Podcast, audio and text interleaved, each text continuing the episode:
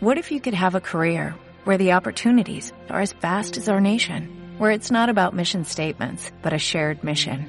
At U.S. Customs and Border Protection, we go beyond to protect more than borders, from ship to shore, air to ground, cities to local communities. CBP agents and officers are keeping people safe. Join U.S. Customs and Border Protection and go beyond for something far greater than yourself. Learn more at cbp.gov/careers. En Piedra de Toque. Viajes de papel.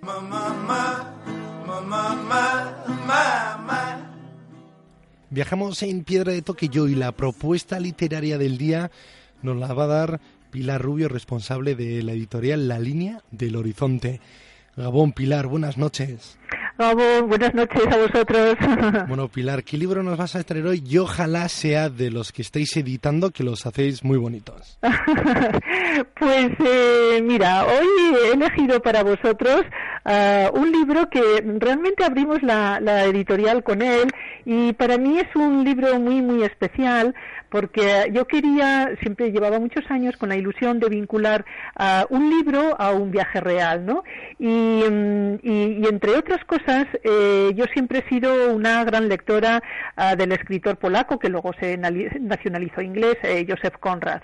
Y bueno, pues como sabéis, Joseph Conrad eh, fue un escritor que pasó eh, casi 10 o 12 años al comienzo de su vida en el mar, desde, desde muy jovencito, ¿no? Eh, hizo la carrera de marino y se en, enroló con, uh, en varios eh, barcos, eh, pues eh, rumbo.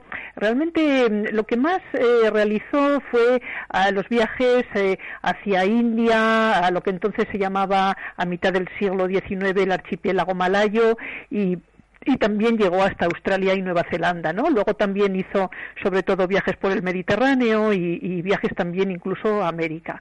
Pero los más interesantes, y digo los más interesantes porque fueron los que originaron muchos años después, cuando él ya abandonó la, navegación y, y digamos eh, se hizo un escritor eh, casero, porque ya no volvía a pisar el mar, eh, pues empezó a escribir una serie de novelas inspiradas en todas aquellas experiencias que él había vivido como, como marino, ¿no?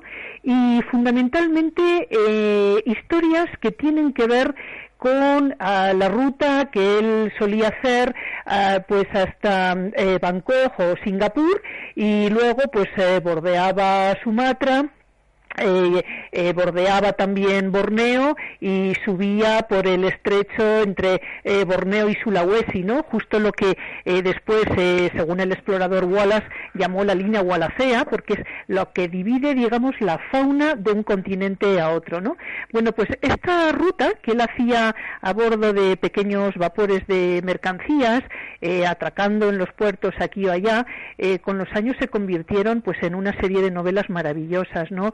Eh, como por ejemplo La locura de Almayer, como por ejemplo Lord Jim, como por ejemplo Victoria y muchísimos pequeños relatos que siempre tienen como protagonistas pues eso a personajes a que de pronto se ven involucrados en, en eh, por el azar, a, con eh, siempre cuestiones eh, sobre el honor, eh, sobre el deber. Era un hombre que, que, que tenía a todo un pensamiento ético, ¿no? Sobre, sobre la existencia y sobre, y sobre el deber de, de, los, de los humanos.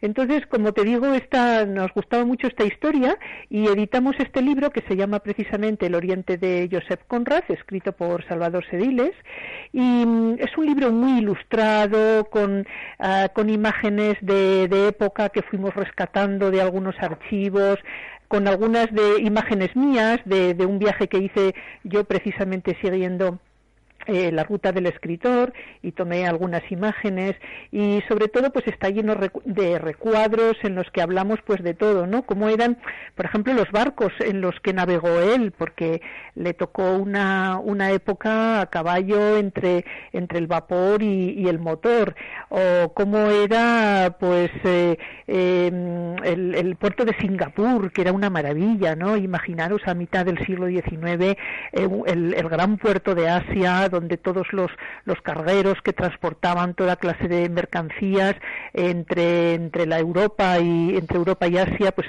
hacían escala allí y, bueno, e, ese puerto eh, aunaba eh, pues personas de, todas las nacionalidades posibles, ¿no?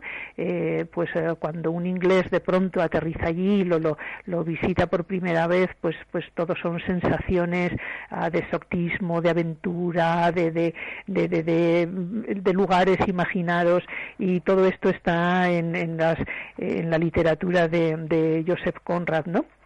Así que bueno, este es un libro que nos gusta mucho porque sobre todo es un libro muy visual Uh, pasas las páginas y está pues lleno de imágenes de la época, pues cómo eran las familias de los sultanes, cómo eran los bugis, que los bugis eran eh, pues eh, una eh, etnia de, de Sulawesi eh, fundamentalmente marinos que construían unos barcos que se llaman eh, praos o pinisis, que aún es posible verlos ¿eh? en el puerto de Macassar cuando vayáis.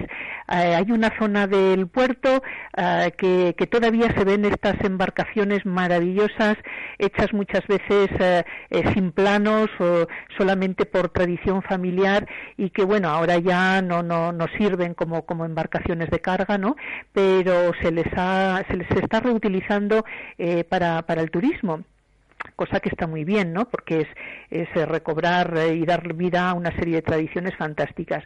Estos barcos los encontraréis también en, en muchas de las novelas de Emilio Salgari de, de, piratas, ¿no? Las, las novelas ambientadas en, en Singapur, Borneo y toda esa zona, como el famosísimo Sandokan.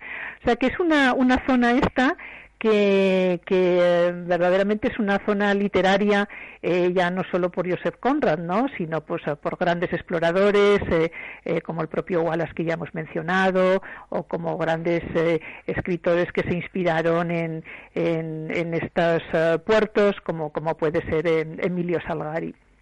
Así que bueno, pues esta es la, la, el libro que os recomiendo para hoy, un libro que, que invita a soñar, que, que, que invita a, a, buscar nuevos horizontes a través del mar eh, que además es como, como, como esas cajas rusas, ¿no? Que lo abres y de pronto pues te, te empieza a entrar el interés por, por leer una novela y otra y otra y otra y, y por adentrarte un poco en la, en la personalidad de, de, Joseph Conrad. Así que espero que disfrutéis muchísimo con, con esta lectura. Muy bien, Pilar. Pues yo creo que solo irte a ti ya cualquier título se queda pequeño, ¿eh? Porque transmites muy buena pasión y se ve que a ti eh, has viajado mucho a través de la literatura, incluso te ha inspirado muchos viajes físicos. Así que nos lo apuntamos con letras en mayúsculas. El Oriente de Joseph Conrad, editorial La Línea del Horizonte. Es que ricasco, Pilar. Es que ricasco, Fakur.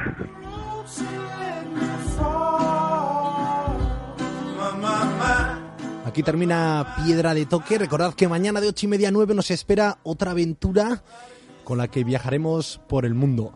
Gabón. And I talk